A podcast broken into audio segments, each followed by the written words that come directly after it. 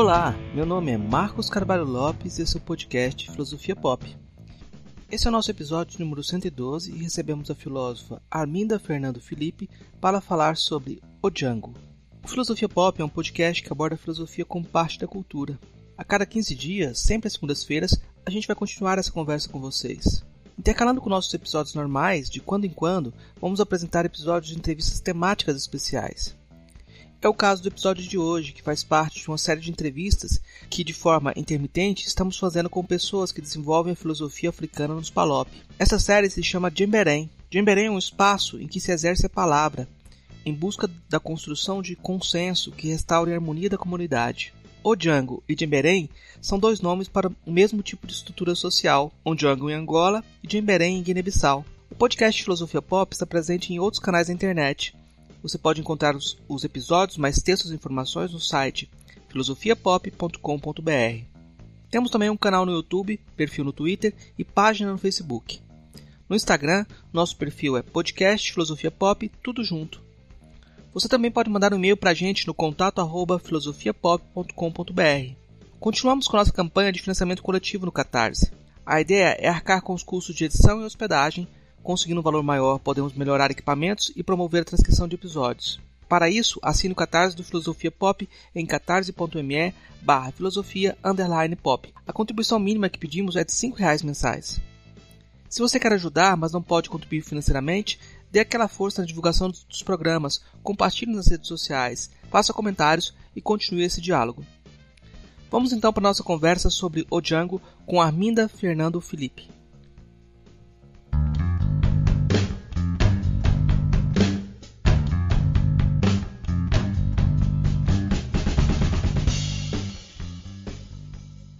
Hoje a gente conversa com a professora Arminda Fernando Felipe, direto da cidade de Uíge. Ela nasceu em Ebó, na província de Kwanza Sul. É licenciada e mestre em Filosofia, Teologia e Ciências da Educação pela Universidade Católica Portuguesa do Porto e tem doutorado em Filosofia pela Faculdade de Letras da Universidade do Porto. É docente do Instituto Superior de Ciências da Educação no, é, do UIGE com a categoria de professora associada. Lá ela leciona entre diversas cadeiras a cadeira de filosofia africana, ética, história e também faz parte do, do grupo de investigação Philosophy and Public Space do Instituto de Filosofia da Universidade do Porto. É, hoje a gente vai conversar com a professora Arminda um pouco sobre o lugar da mulher na filosofia africana. Eu queria começar perguntando para a professora sobre a sua trajetória na filosofia. Como foi sua formação e como teve contato com a filosofia africana? É, eu começo, talvez de uma forma breve, mas terei que aprofundar algumas questões. Eh, o meu primeiro contato com a filosofia, eh, no seu todo, foi no ensino médio, em Portugal, eh, de 1999 a 2001. Claro, esse contato com a filosofia, há sempre filósofos muito destacados, como Sócrates, Platão, Aristóteles e Kant, entre outros. Isso despertou meu interesse em aprofundar o conhecimento filosófico ficou em mim, essa grande questão, e sobretudo Areópago, porque claro que nós em Angola temos também o Onjango, não é a única expressão, mas a estrutura é a mesma e com várias designações de acordo a região em que a pessoa se encontra. Mas na zona do Kwanza Sul, centro e sul, eh, chamamos por Onjango. E depois na minha licenciatura, eh, como acabou de dizer na sua apresentação, eu fui para a Universidade do Porto, fiz a licenciatura, fiz também o mestrado nas áreas que já mencionou, e no, na cadeira de seminário especializado, eu tive que investigar sobre o Onjango. Serviram-me de inspiradores de base dessa pesquisa científica eh, sobre o tema iniciado, três eh, autores missionários.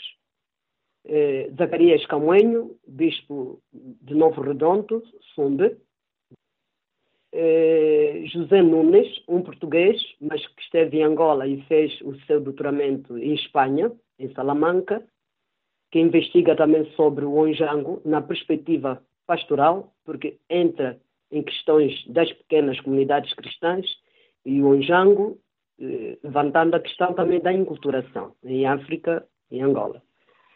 Eh, tive ainda contato com Fernando Francisco, também conhecido, esses três são mesmo conhecidos e convivi com, com esses autores, que faz o seu doutoramento na Itália e o seu, a sua tese versou-se também sobre o Onjango, coincidência na pastoral das comunidades à luz do Segundo Concílio do Vaticano. Esses autores apresentam uma reflexão em torno do Onjango tradicional, tipificada, como dizia, na teologia pastoral, mas, eh, no meu ponto de vista, achei que era possível também eh, reverter para o pensamento filosófico. Então, eu regresso para Angola em 2008, eh, de Portugal, e ingressando nesse Instituto de Ciências de Educação do IJA, eh, tive contato com outro colega que era professor da cadeira de Filosofia Africana, já é falecido, Mano Moshe Matumona, e isso foi como se fosse uma provocação para mim, porque depois ele publica uma obra, entre várias, mas uma era sobre a filosofia africana, na linha do tempo. Li o livro, perceber filosofia na linha do tempo, fui rebuscar a questão que tinha sido do seminário especializado enquanto estudante na Universidade Católica Portuguesa, num seminário concretamente especializado. Eu tomo esse conceito do Onjango e começo a descodificá-lo porque é uma estrutura tradicional que é o nosso espaço público tradicional, onde de facto os povos eh, da África, ou alguns povos de África, ou concretamente eh, essa região centro-sul eh, que fiz referência de Angola, que pertence aos povos Panto, eh, tomam essa estrutura como um espaço comum da comunidade, onde se resolve todos os problemas, onde se eh, traçam linhas políticas, é claro, tudo isso na linha do costumeiro, porque não era nada prescrito. A filosofia era apresentada, claro, na oralidade. Aí estava imanente e creio que, de uma forma resumida, eh, este é o início do meu percurso para a filosofia.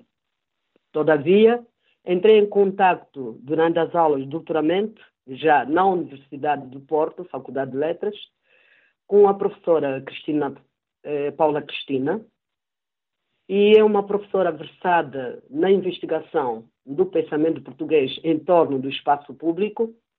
Isto veio facilitar o que me interessava eh, contribuir para a filosofia africana, partindo do espaço público um espaço onde se pode, de facto, perceber o modo essente, pensante, vivente do, de alguns africanos, descodificando e apresentando, então, como uma das modalidades de perceber a filosofia africana e trazê-la eh, estava contida eh, na oralidade eh, professor Marcos, mais ou menos a minha trajetória simples é esta. É, eu acho muito interessante que tem uma, um diálogo endógeno dentro da sua, do, do, seu percurso, de ter um professor que trabalhava em filosofia africana Exatamente. e te inspirou, de certa forma, nesse, nessa construção.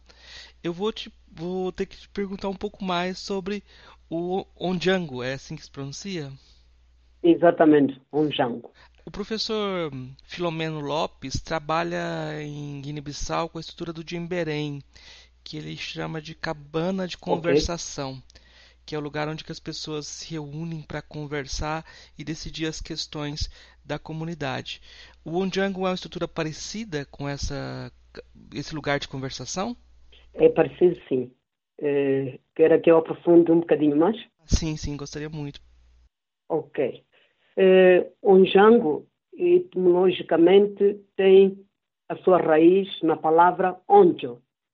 Onjo vem da língua nacional umbundo e significa casa, logo espaço de diálogo, espaço de convivência, espaço da festa, espaço da palavra, espaço da educação, o espaço da comunidade, de uma forma resumida. E é esse espaço que, com esta funcionalidade toda que carrega consigo, me desafia. E, estando composto por um termo e uma ligação e mais um termo, que significa já não sou casa, porque depois onjo, o onjango é onjo mais yo mais hango. Hango significa palavra. Onjo significa casa. Logo, onjango é casa da conversa, de uma forma literal. Mas, filosoficamente, eh, traduzo como o espaço filosófico ou espaço público filosófico na linha da filosofia social e política africana. Logo, onde e Ango não são conceitos que eram percebidos, remetidos a essa eh, noção, a essa ideia do pensamento, embora, todavia, aprecia-se o pensamento oculto na oralidade, eh, eu tomo, então, esse espaço, que até então era simplesmente concebido como estrutura social e política da comunidade, como disse, tento fazer um estudo, uma reflexão, que me levou também à pesquisa de campo aprofundado com os mais velhos, com os jovens e os anciãos mais tardios, quer dizer, alguns estratos sociais, não são um grupo, uma vez que ainda esse Sonjango eh, continua com a sua valência, em todas as aldeias, em termos políticos, o governo angolano adotou essa estrutura para cada comunidade, porque onde acontecem os encontros entre a autoridade tradicional e a população, e lançamos-nos nessa aventura da compreensão da sua perspectiva filosófica. E a, a filosofia olhada à luz do Onjango eh, dá-nos algumas perspectivas de uma eh, filosofia que abre o horizonte também no, aspecto democrático. Eh, África, a sua democracia ainda é incipiente em alguns países, e percebendo o que era um Onjango com a pesquisa de campo, que há uma democracia deliberativa, então apresento no meu livro, neste caso, algumas propostas alguma ideia o que, é que deveria ser em África uma democracia. A mais correta, talvez a deliberativa, em que o povo participa muito mais.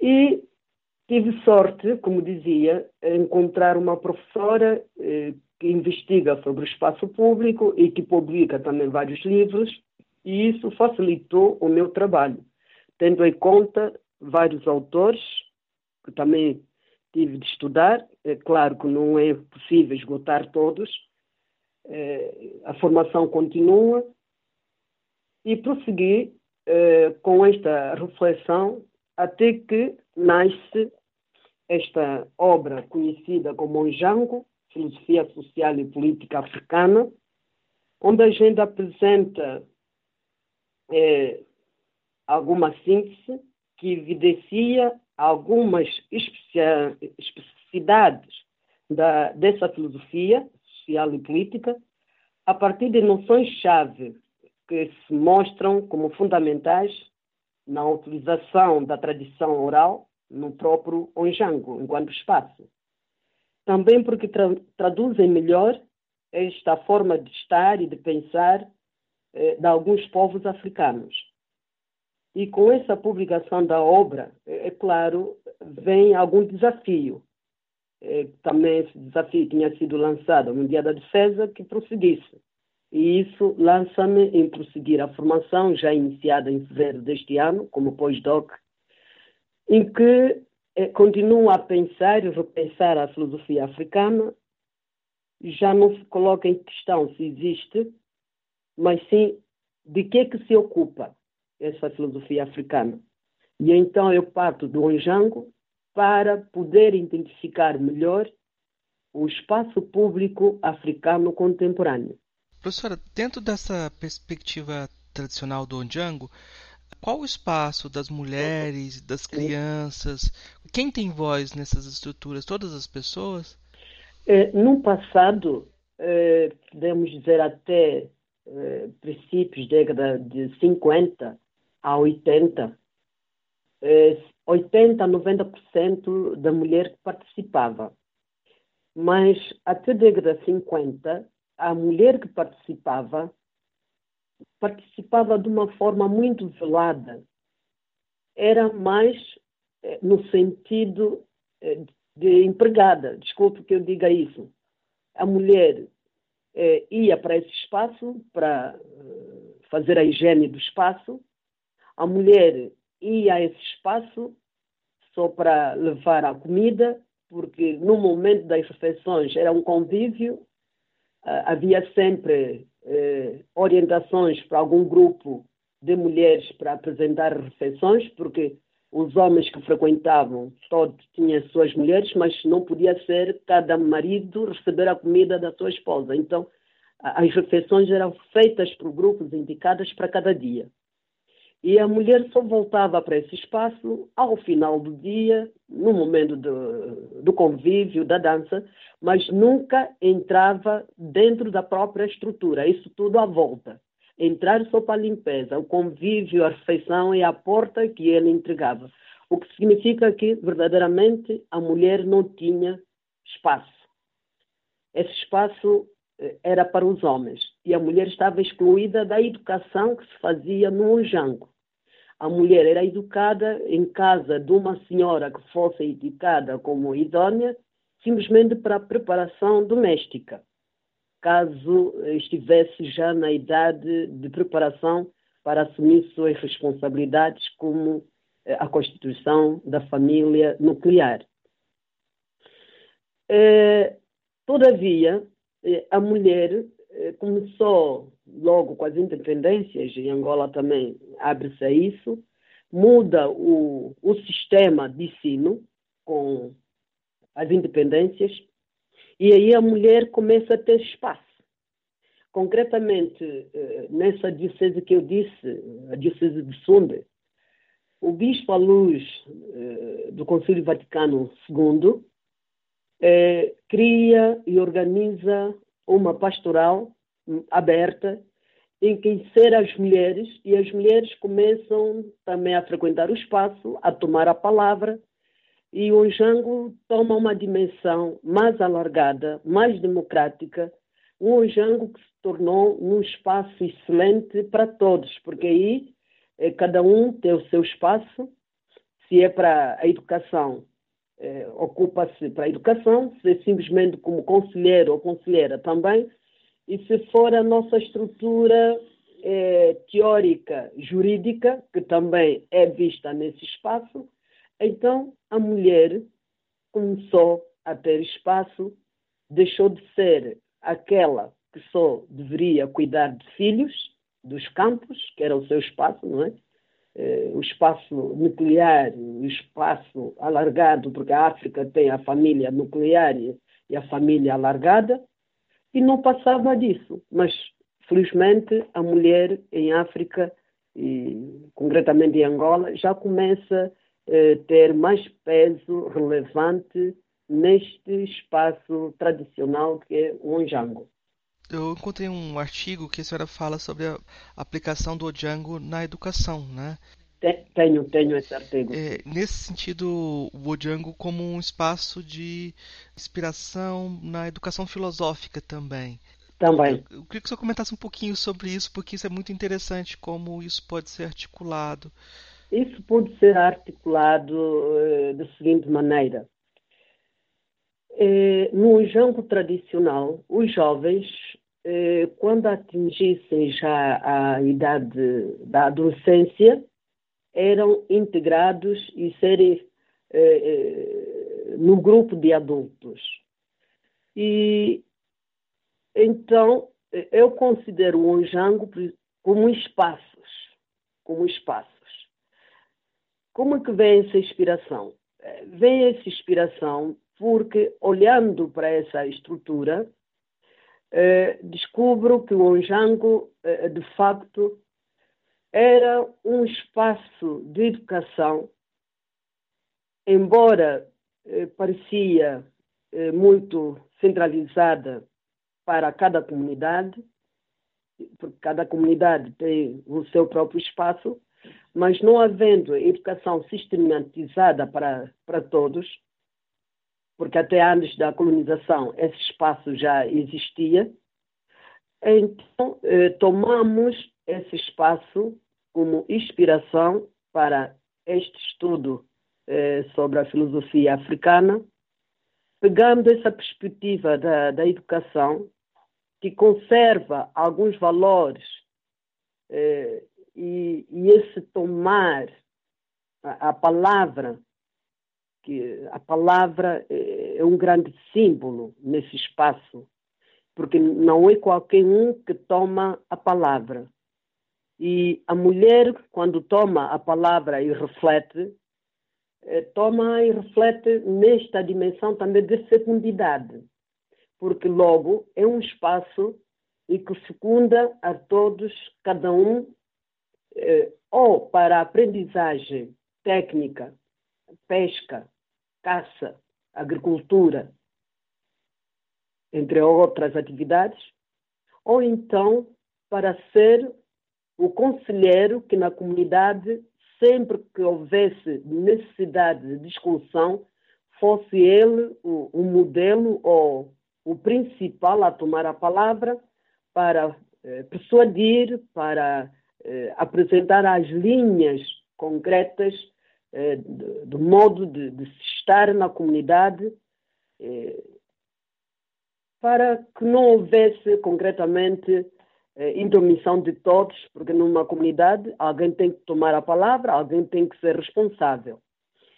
E percebi que era um lugar onde se podia fazer uma grande reflexão para o estudo da pertinência desta filosofia eh, que vamos eh, desabuchando, que ainda a filosofia africana eh, não está acabada, se vai fazendo. Essa educação filosófica, então, visa formar o homem em todas as suas dimensões humana, intelectual, social, política, econômica, cultural, até podíamos dizer também religiosa, ético, moral, porque a educação é o centro do desenvolvimento do próprio pensamento humano. E a filosofia vem como que eh, reabrir a mente daquilo que pensa e pensa concretamente nos problemas da comunidade. Daí eh, termos levantado uma questão, olhar para o Jango e para a filosofia e as questões de hoje. E uma das questões é o ensino de qualidade, que poderíamos muito bem, a partir da assiduidade dos nossos mestres tradicionais, que tinham diariamente a instruir o, o jovem, eh, quizá o, o nosso sistema, concretamente de Angola, não pautar por este princípio da assiduidade. E essa assiduidade não é no sentido meramente de quantidade eh, de permanência, mas a qualidade com que eles comunicavam e continuam a comunicar, a qualidade com que o mestre eh, deve estar eh, preparado.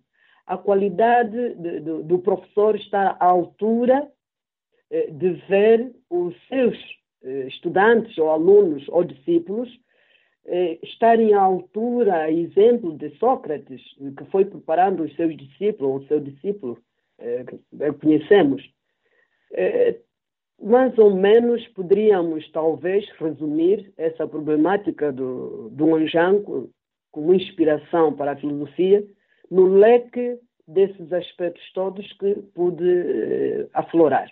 Professora, é, chama a atenção é, o fato da senhora ter feito uma tese sobre filosofia africana e o que não é uhum. o mais comum. Geralmente as pessoas fazem tese sobre algum tema é, europeu e depois começam a pesquisar a filosofia africana. Né? No Brasil, até hoje, a gente só teve uma tese de filosofia africana em departamento de filosofia. Como é que foi a, a sua. uhum porque eh, agora a gente vai falar sobre o tema mulheres na filosofia, né? Eh, como é que foi a sua aventura de, de, eh, de, se colocar como mulher nesse campo da filosofia e mais especificamente nesse campo da filosofia africana? É, de facto, esse envolvimento da mulher, nesse caso de mim, nesta investigação, eh, surgiu, como eu disse, a quando da cadeira de seminário especializado na licenciatura na Universidade Católica do Porto.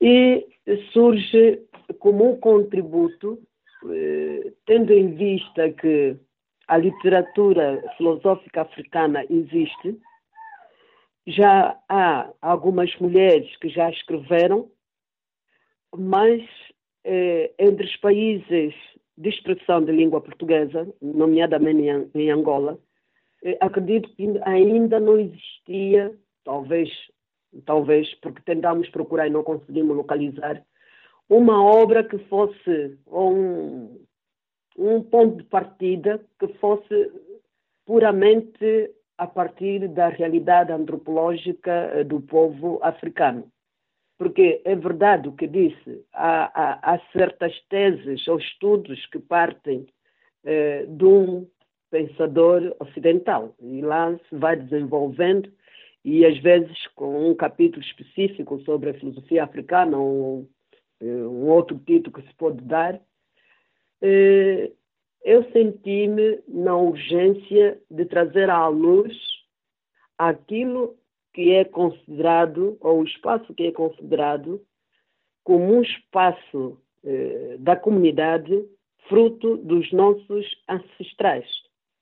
Eh, sendo um espaço tão rico, achei que não deveria estar diluído e esquecido, mantendo-se simplesmente para servir à comunidade, eh, por que não refletir sobre ele, buscando alguns pensadores, independentemente da sua linha de pesquisa, desde que fosse ao encontro eh, da argumentação sustentável para esse trabalho, e colocamos-nos a trabalhar. É uma aventura, é um desafio. Eh, tendo conhecido um amigo eh, brasileiro e colega, ele na altura fazia uh, o curso de mestrado na mesma faculdade que a minha, e muito versado em filosofia também, foi acompanhando o meu projeto e foi me animando que continuasse. E, e continuei, mas eu tive que pegar alguns autores que me inspiraram, embora numa dimensão simplesmente para sustentar os meus argumentos, como é o caso de Macumba, que é do Quênia, e ele escreve sobre a, a filosofia africana, com incidência eh, no passado e no presente. Eh, tive que ler a obra de Elung, é uma da República eh, Democrática do Congo. Essa filósofa centra a sua pesquisa eh, na ruptura e desafio para esse despertar filosófico em África. É a obra de Verino Guenha, um moçambicano, acredito seu conhecido, que escreve também sobre a filosofia africana eh, das independências às liberdades. Ele ainda tem uma outra obra que é sobre o retorno do bom selvagem, uma perspectiva filosófica onde ele aborda questões mais versadas sobre a ecologia e também eh, foi eh, grande inspirador Castiano, José Castiano, creio que também é seu conhecido e já me tinha dito que foi também eh, entrevistado, que ele também faz as suas reflexões, não sei qual foi a sua tese, mas as obras que conheço as reflexões partem também da realidade da comunidade. Por isso, eh, eu trago eh, o Onjango para o mundo da filosofia como um contributo para a filosofia social e política neste vasto continente, eh, esperando contributo para melhorar, porque é a primeira obra original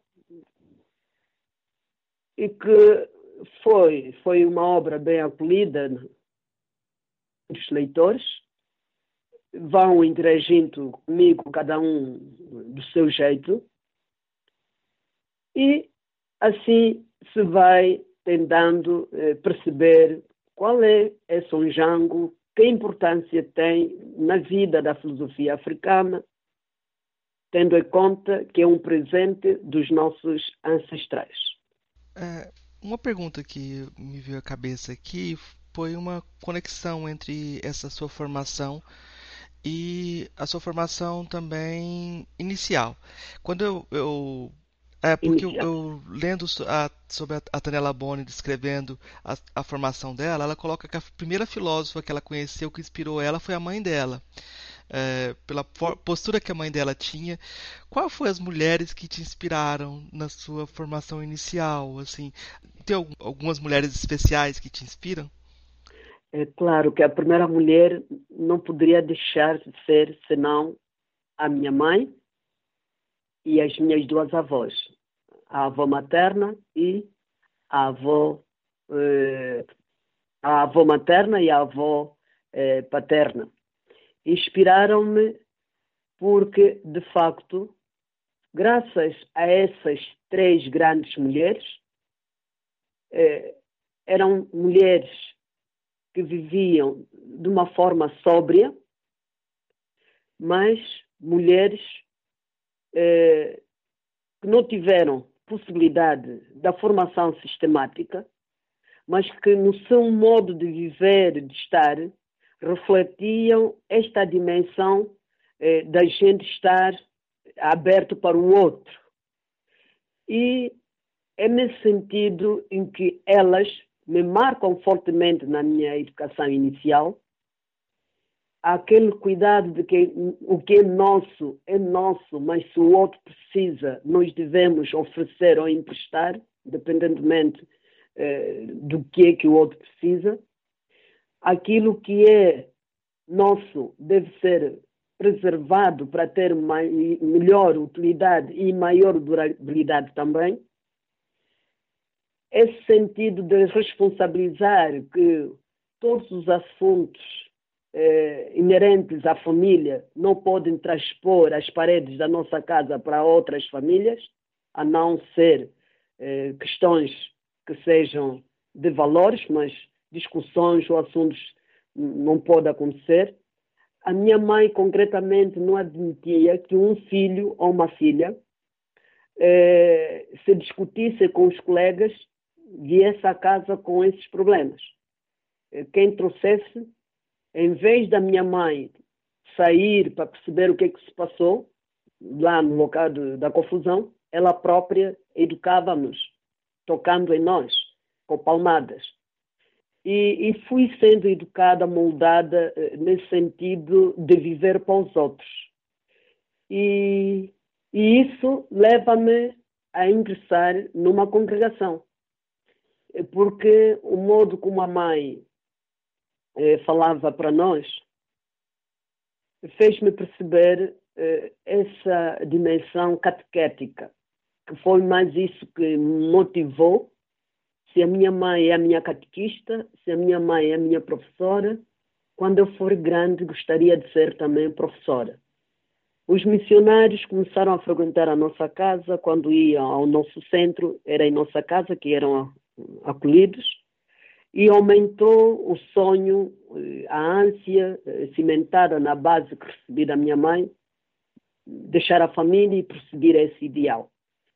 E claro que tudo que construí, tudo que vejo hoje é resultado dessas três grandes mulheres que já partiram, que, mas a minha mãe ainda conseguiu eh, contemplar, porque só partiu agora, em agosto, e parte, mas disse-me ela, um dia antes de ela morrer, que ela cumpriu a sua missão, que viu o que não contava ver, era ver uma filha que só única entre os irmãos que conseguia atingir o doutoramento e que tinha a missão cumprida. E como meu pai, que tinha falecido há 10 anos para trás, que já conheceu uh, o meu trabalho de mestrado, que tinha perdido.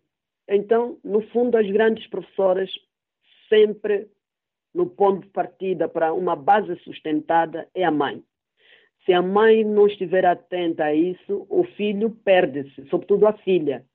Perde-se, fica diluída no todo, e esse todo, às vezes, não contempla as partes no momento certo. Isto fez com que fôssemos o que somos e a mesma dimensão de responsabilidade estamos a passar para os mais novos que estão conosco e é esta, esta grande mulher e as outras duas avós. É, eu peço até desculpa pela pergunta, mas eu achei que era uma pergunta importante para entender como uh, você se situa no, no, mundo, né? E eu acho que essa, falar dessa okay. base é muito importante para as pessoas também, para elas também se inspirarem, né? Uh, okay. Uma coisa que eu acho que é, é muito relevante é o lugar da mulher na filosofia africana é um lugar diferente da mulher na filosofia ocidental. Né? Como a senhora vê e avalia esse lugar da mulher uhum. na filosofia africana?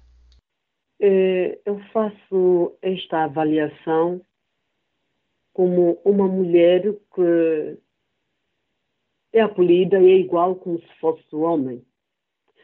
Só que a mulher tem aquela, pela sua intuição, aquele sentido eh, humilde e nessa sua simplicidade e humildade tentar eh, penetrar aquilo que é real e sem fazer barulho.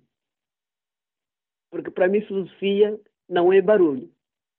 Filosofia é um silêncio que se vai desabrochando, que se vai desenvolvendo.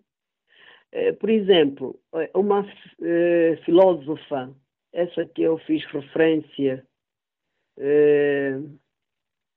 que é do Congo Democrático, eu não tinha conhecido, mas ela apresenta-nos a sua linha de pensamento de uma forma tão simples, mas também provocadora. Porque a filosofia africana, eh, a partir da dimensão da existência e da fecundidade, eh, a mulher consegue, dentro da diferença de gênero, marcar a sua presença, lutando contra a desigualdade eh, no texto eh, destas mulheres aparece sempre esta relação não conflituosa, mas dialógica, e o tom da filosofia da mulher africana não é um tom agressivo, porque eh, estamos recordados que na década de 50 a 70 o tom com que os nossos eh, eh, irmãos mais velhos no pensamento, apresentavam um ou outro um tom agressivo. E por que essa agressividade? Era exatamente ir ao encontro eh, das perguntas e respostas a partir de provocações de certos filósofos do Ocidente. Eh, eu, como mulher, não admiti que Hegel negasse a história do africano, a cultura do africano e dizer que o africano é meramente selvagem e não pensa. Isso seria renegar a minha própria existência, porque tenho essa dimensão de fecundidade em mim. Então, a mulher é aquela que fecunda, e quando escreve, traz essa dimensão de secundar o texto, mostrar de que não é na violência, é num diálogo pacífico em que se pode eh, hoje dialogar filosofando, é, é nesta dimensão da existência que se consegue refutar a, a, presença da história e da cultura da África sem verdadeiramente guerrearmos. Porque a, a filosofia não é algo estática. A filosofia é um modo de um povo perceber o que, que é, como entende a natureza, a existência e o próprio Deus, e não tanto eh, respondermos o Ocidente, o Ocidente, desculpe. Então, neste caso, eh, a sua participação começa a, a, ter uma dimensão como que tende a apaziguar também aquela linguagem inicial da, das décadas de 50 a 70 e que tinha que se afirmar a negritude e a africanidade, que isso já não é questão que eh, refletimos. Quando trouxemos à luz, que também refletimos sobre estas questões na nossa obra, era no sentido de, de convergência eh, do pensamento hoje para se redescobrir aquilo que é muito mais urgente no campo eh, político, no campo social, no campo cultural, eh, científico e religioso, porque afinal a mulher vai tomando também, ou vai sendo reconhecida e, e, e vai tomando eh, algumas responsabilidades em várias áreas do saber ou de governo, chefia. E então eh, a mulher continua eh, a aspirar a ser pensadora, a partir também da sua autodeterminação, olhando para si mesma, já não como aquele instrumento mecanizado pelo homem, mas aberta ao desenvolvimento e emancipação deste grande continente. A mulher, é verdade, tem personalidade forte também, então deve participar nas tomadas de decisão em qualquer âmbito e deve continuar a contribuir para que a África, a partir do, da consciência, e esta consciência pode ser desperta pelos próprios pensadores africanos, de que o africano é um ser humano igual a qualquer outro. No entanto, a sua história, a sua cultura o marca de um modo diferente. Então, na sua forma de apresentar a filosofia já codificada, vai marcar eh, exatamente esse contexto que o envolve. É assim que a mulher africana tenta olhar para a filosofia que designamos como africana. Negamos que se diga simplesmente que há filosofia em África, que alguns não aceitam que existe filosofia africana. Talvez porque antes estava na oralidade, mas agora a gente encontra eh, várias obras eh, dos filhos nativos que vão escrevendo sobre o contexto da África, tendo em conta uh, as questões contemporâneas que nos envolvem. Mas tudo isso, mesmo sendo mulher, tende a pensar, como algumas pensaram, como essa Ilung do Congo, a grande obra que despertou estas mulheres e homens é a filosofia Bantu, que é do grande missionário belga eh, Placide Temples, e que também nos desafiou se um missionário estrangeiro conseguiu apresentar o ponto de vista do pensamento filosófico africano, por que não eu, Arminda, mulher, a partir do Onjango, não apresentar o meu contributo? A senhora é docente de filosofia africana, né? Como que é recebido e como a senhora desenvolve essa disciplina? Porque é, a gente tem um problema aqui no Brasil, continua havendo um problema de bibliografia. Geralmente nós temos só a bibliografia, uma bibliografia muito limitada em português uhum. e um horizonte de diálogo também muito limitado. Como tem, tem sido o desenvolvimento, como tem sido a recepção da filosofia africana uh, em Angola? É, só mais um detalhe que eu acho interessante: há pouco tempo saiu um, um manual da Paul Grave uhum. um, que diz que não havia filosofia em Angola. é, nós temos alguns sem cultura de leitura, não é? Ainda temos.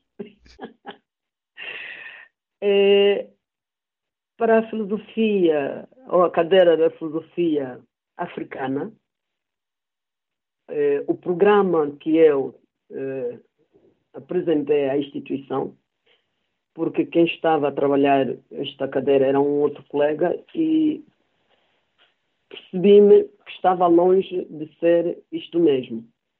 É, mas retroceder um bocadinho dizer que eh, na disciplina de filosofia do ensino médio, eh, nós encontramos num dos blocos uma unidade que fala sobre a filosofia africana. É, muitos é, hoje começam já a inspirar-se a partir do médio e daquela unidade que consta no programa curricular é, desta disciplina.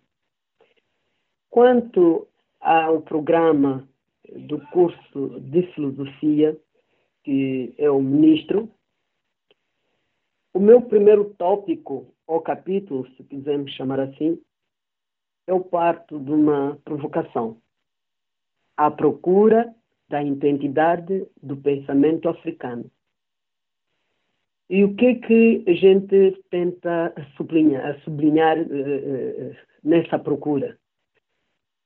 Uh, o pensamento tradicional na oralidade, a partir do, dos discursos, os mitos, os provérbios e contos, a própria sabedoria popular, os ritos e costumes, o próprio nome dado às pessoas, o meu nome é africano, em língua quimbundo, sou Quilombo.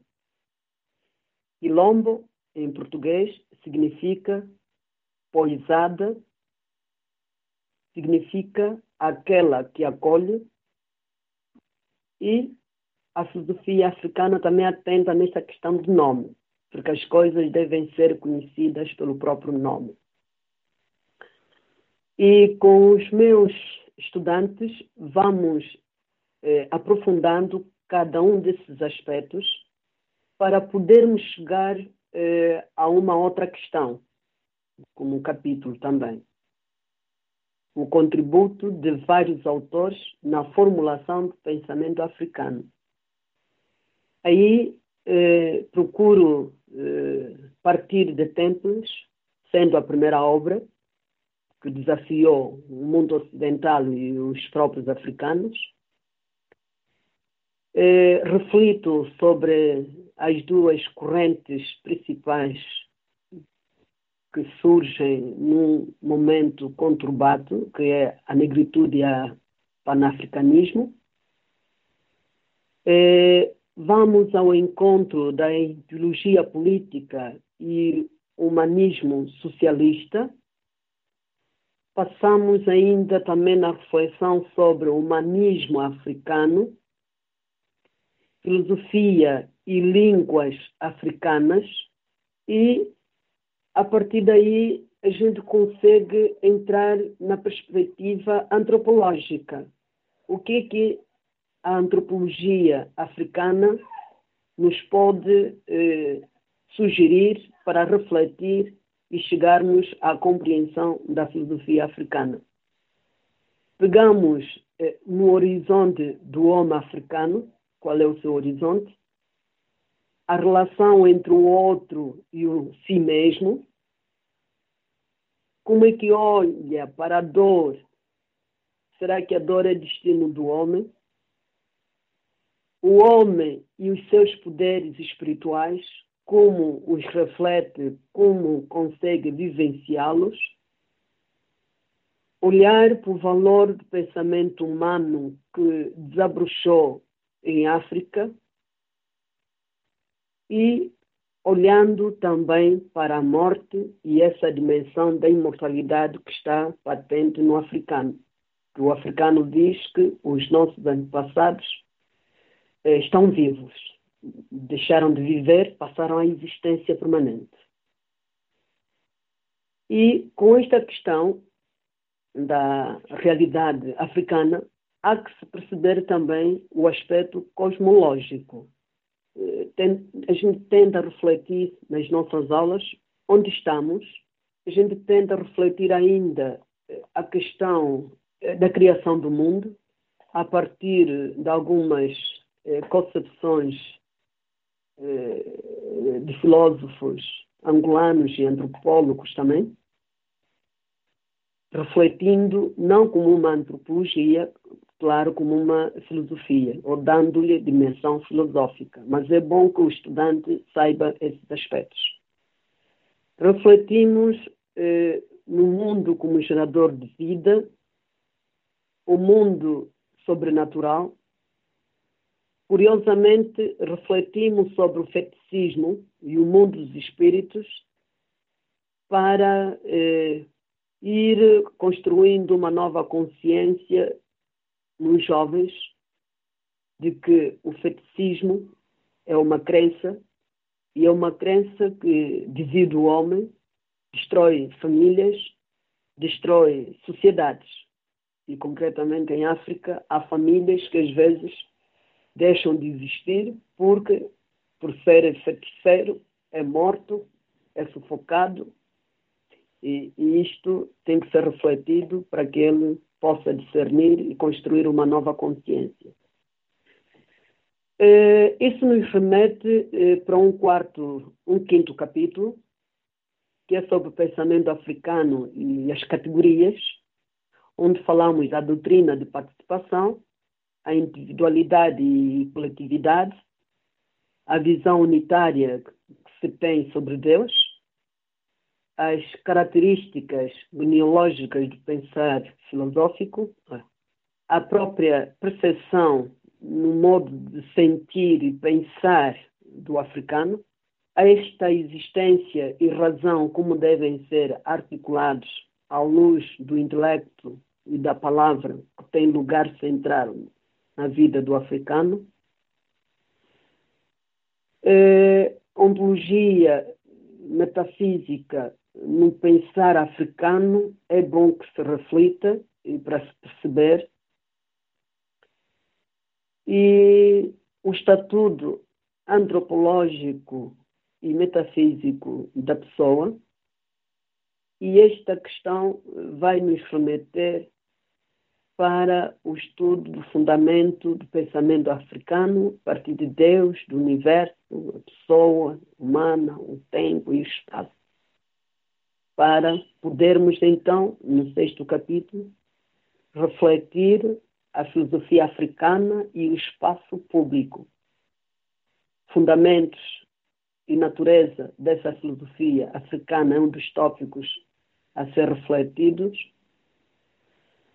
É como repensar hoje a filosofia africana no sentido é, de se dissipar a agressividade na linguagem, eh, na literatura eh, filosófica, como eh, defendi, creio que é na sua segunda questão, não é segunda, é numa das questões. Refletimos também em torno da filosofia africana como um espaço de construção de sentido.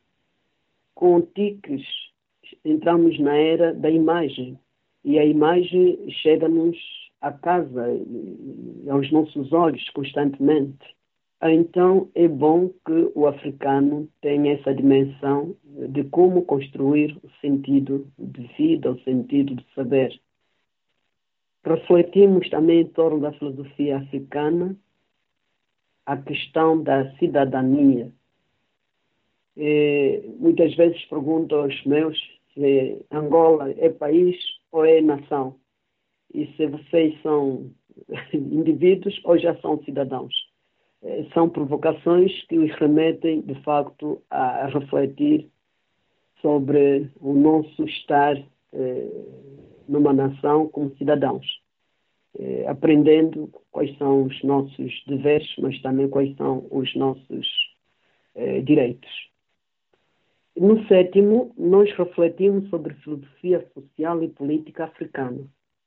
Eh, dizia eh, em instantes de que a democracia em África, em alguns países, ainda é um incipiente. Então é bom, jovens que estão a começar a vida, refletirmos eh, nessa compreensão sobre a filosofia social e política africana. Eh, refletimos sobre a ética e política em África. Refletimos ainda sobre eh, a atuação que a filosofia africana hoje deve fazer na comunidade, eh, indo ao encontro de implicações eh, sociais, os direitos humanos, o espaço que a justiça tem na filosofia política em África. E, finalmente, no nosso oitavo capítulo, refletimos sobre a filosofia da educação. Onde a gente tende a buscar noção e compreensão da filosofia da educação em África, eh, a dimensão eh, da educação enquanto tal, já partindo daquele artigo que tinha sido eh, publicado sobre a educação do Njango, filosofia africana qual é o espaço que tem para a educação do homem com qualidade, qual é a pertinência da educação filosófica em África? E olhando para novas perspectivas que a filosofia da educação em Angola pode eh, despontar eh, em nós, discípulos e alguns mestres que vamos trabalhando essa cadeira. Este, em resumo, é o programa que apresentei ao Instituto e o Instituto aprovou e vou trabalhando com este programa.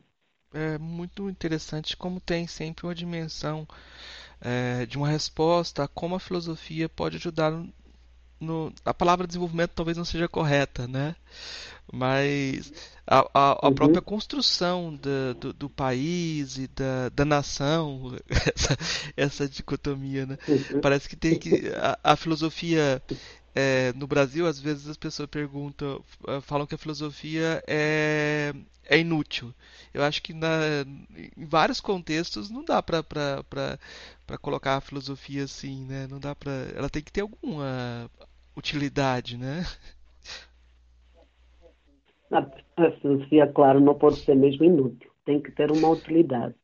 É o ponto de, de partida para uma reflexão séria, crítica que possa remeter o homem à autoconstrução pessoal, à construção do outro, à construção da nação. Eu vou, vou partir para as três perguntas finais, é, porque a gente já completou uma uhum. hora de conversa e, e essas três perguntinhas eu faço para todos os convidados. A primeira delas é: o que é filosofia? O que é filosofia? A questão que me coloca. É, eu eh, diria que a filosofia é um meio conceptual eh, pelo qual se proporciona um, ambi um ambiente reflexivo onde a construção de conhecimento e de sentido se pensa eh, como forma de atender às necessidades humanas, colocando o homem, nesse caso, no centro. A filosofia, para mim, é consciência deste meu estar em Angola, desse meu estar envolver-me nas questões de África. A filosofia, para mim, afirma a essência do ser das coisas, segundo o contexto do povo. É uma atividade que deve ser reflexiva, que não pode deixar de sentar no rigor da tradição filosófica, embora a tradição filosófica não é a única maneira de se ver a verdade filosófica entre os povos, a filosofia é uma investigação rigorosa, crítica, perene do espírito, de que se lança eh, neste campo do pensar, buscando a coerência intelectual, em poucas palavras. É uma, é, é uma pergunta que a gente está fazendo a vida toda, né? A gente está desenvolvendo essa resposta. É, qual a filósofa ou filósofo que mais impressionou daqueles que conheceu pessoalmente? Olha, é, eu poderia, se me permitisse, dizer que foram dois filósofos. É, uma Matumona, um anamosque angolano, que infelizmente faleceu em 2011 e conheci-o em 2008 mas impressionou-me muito também Castiano, eh, José Paulino Castiano, moçambicano, porque traz temas de relevância. E como o conheci pessoalmente o ano passado, ainda senti-me mais apaixonada por ser descrito o seu pensamento. E nas reflexões que ele faz, por isso me apaixonou mais ainda. Ele parte sempre da realidade eh, do povo moçambicano e não só, mas a partir dessa realidade antropológica, entre entrevistas e outros, ele vai construindo eh, um pensamento que até nós já dissemos, Moçambique tem uma escola filosófica. E eu quero fazer esse esforço de estar na escola do Brasil e na escola de Moçambique para aprender muito mais. Eh, tirando Matumona, que foi por pouco tempo, mas foi ele que me desafiou, foi ele que me despertou com a obra dele sobre a filosofia na linha do tempo. E agora me vou inspirando eh, a partir de José Castiano, neste meu pós-doutoramento, e vou trabalhando. É, que bom, porque assim fica claro que a gente tem uma tradição filosófica é, da filosofia africana lusófona que está se construindo. É, o Matomona, eu não, não, é, não cheguei a ter acesso à obra dele, por exemplo. Mas essa falta de, de, de acesso aos textos é uma dificuldade que a gente tem que superar de alguma forma. A, a, última das três perguntinhas é: qual a filósofa ou filósofo favorito? É, a, a Cristina, Paula Cristina Pereira, que foi minha professora e orientadora, por investigar exatamente o pensamento português e o espaço público. E para mim interessa-me muito a questão de espaço público, uma vez que é a minha linha também de pesquisa. Continua a ser ela agora a minha supervisora no pós-doc. É uma mulher que escreve muito sobre a civilidade, a urbanidade. É uma mulher que se lançou verdadeiramente no mundo da pesquisa, apesar de ser portuguesa, porque muitos dizem que Portugal também não tem filosofia, né? Dizem que em Portugal há filosofia, não, não, eh, não há um pensamento puro, mas já há filósofos que se dedicam a apresentar literatura em torno do pensamento português. E a Paula Cristina é, é a minha apaixonada. Ou seja, me apaixono pela Cristina, é a minha favorita, para responder concretamente a essa questão. Ah, é, muito obrigado. Eu acho muito interessante que essa acusação seja a acusação mais comum, né? Ah, não, não tem filosofia em Angola, não tem filosofia no Brasil, não tem filosofia em Portugal. E tem gente que acredita e não faz. Mas... é, é, uma provocação que fazem, não é? Sim. Para nos porem a trabalhar, acredito eu, para nos porem a trabalhar.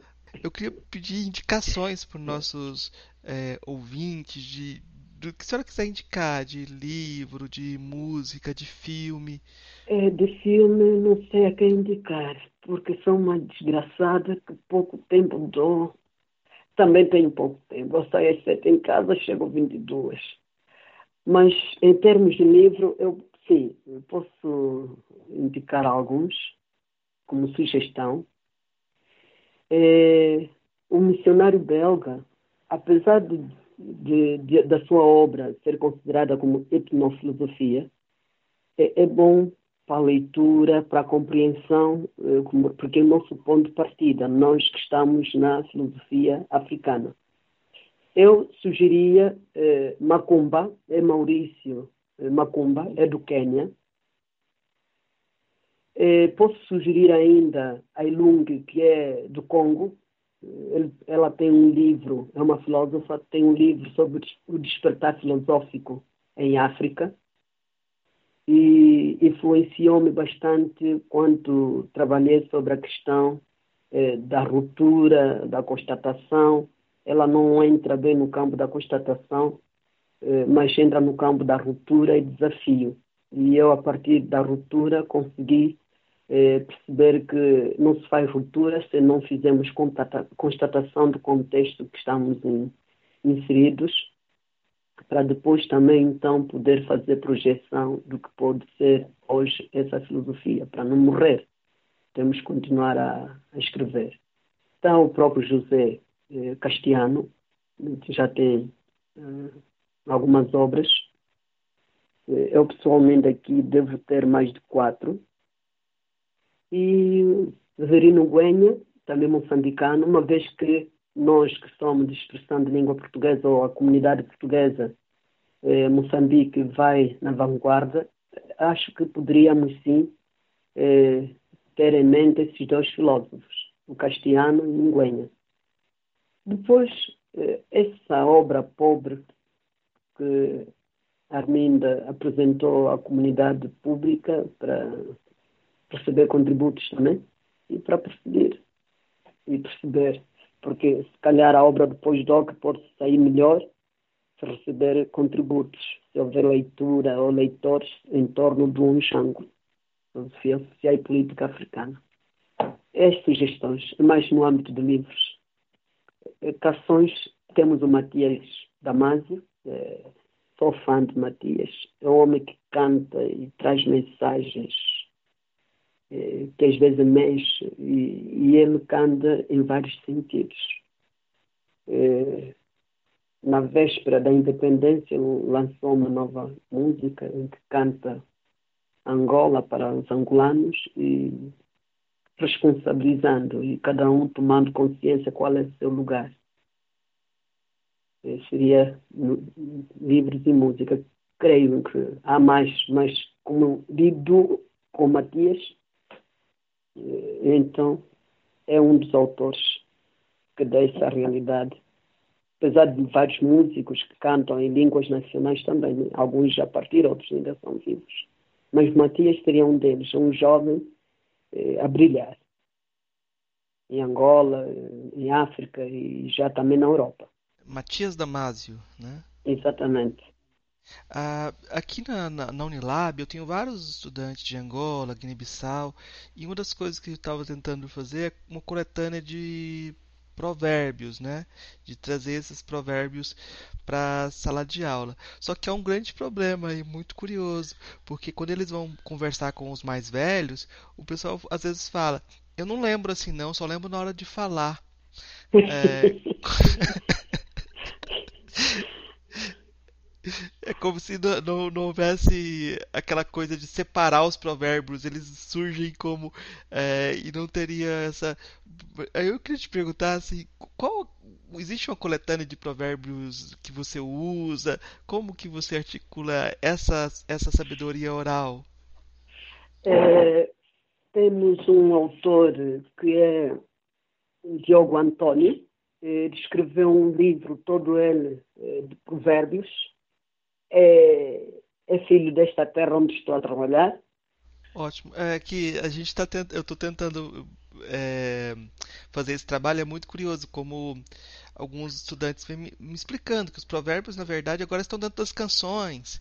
Então tem vários uhum. cantores que trazem uhum. os provérbios e havia canções tradicionais também que é, o, termo provérbio é ocidental, então já, já complica tudo quando a gente parte dele. então, é, é uma, um, um tipo de, de, de, busca que é necessária é, até para a gente buscar de novo as línguas, as línguas originárias, né? É, muitos dos alunos não valorizavam essas línguas. Eles chegam aqui na Unilab, percebem que é um grande valor okay. e que que deveriam ter aprendido mais, né? Até. Professora, eu queria agradecer muito pela sua disponibilidade para essa conversa. Eu acho que foi uhum. uma conversa muito franca, muito aberta. Uh, eu acho que uh, eu vejo a filosofia desse jeito. Eu vejo a filosofia como uma possibilidade de diálogo, que às vezes a gente consegue fazer, às vezes a gente não consegue. Então eu agradeço muito pela sua abertura para esse diálogo e queria deixar espaço então para suas considerações finais. É, eu é que devo agradecer. É, acredito que é a minha primeira entrevista a partir de Angola para o Brasil. Nesse momento sinto-me que estou no Brasil. E conheci muitos colegas do Brasil que estavam estudando na mesma universidade onde fiz o doutoramento. Eh, então, eh, nas minhas últimas palavras, gostaria de sublinhar que esta não fosse a primeira e a última entrevista, dizer ao professor que o trabalho que está sendo no Brasil temos acompanhado, um outro texto em artigo muitas vezes nos chega em mão, é o sentido de abertura e de partilha continuarmos então a partilhar. Vamos continuar a partilhar, mas agradeço de coração e acredito que são portas abertas para mantermos esse diálogo. Quizá um dia eu conhecer a sua universidade e conhecê-lo pessoalmente. Ah, com certeza, professora. É, a gente acho. precisa só, eu fico pensando, passar o tempo dessa pandemia Ei, gostou do nosso episódio? Apoie a gente lá no Catarse, é só 5 reais por mês, o preço de um cafezinho. Ajuda a gente a continuar divulgando a filosofia no Brasil. catarse.me barra filosofia underline pop.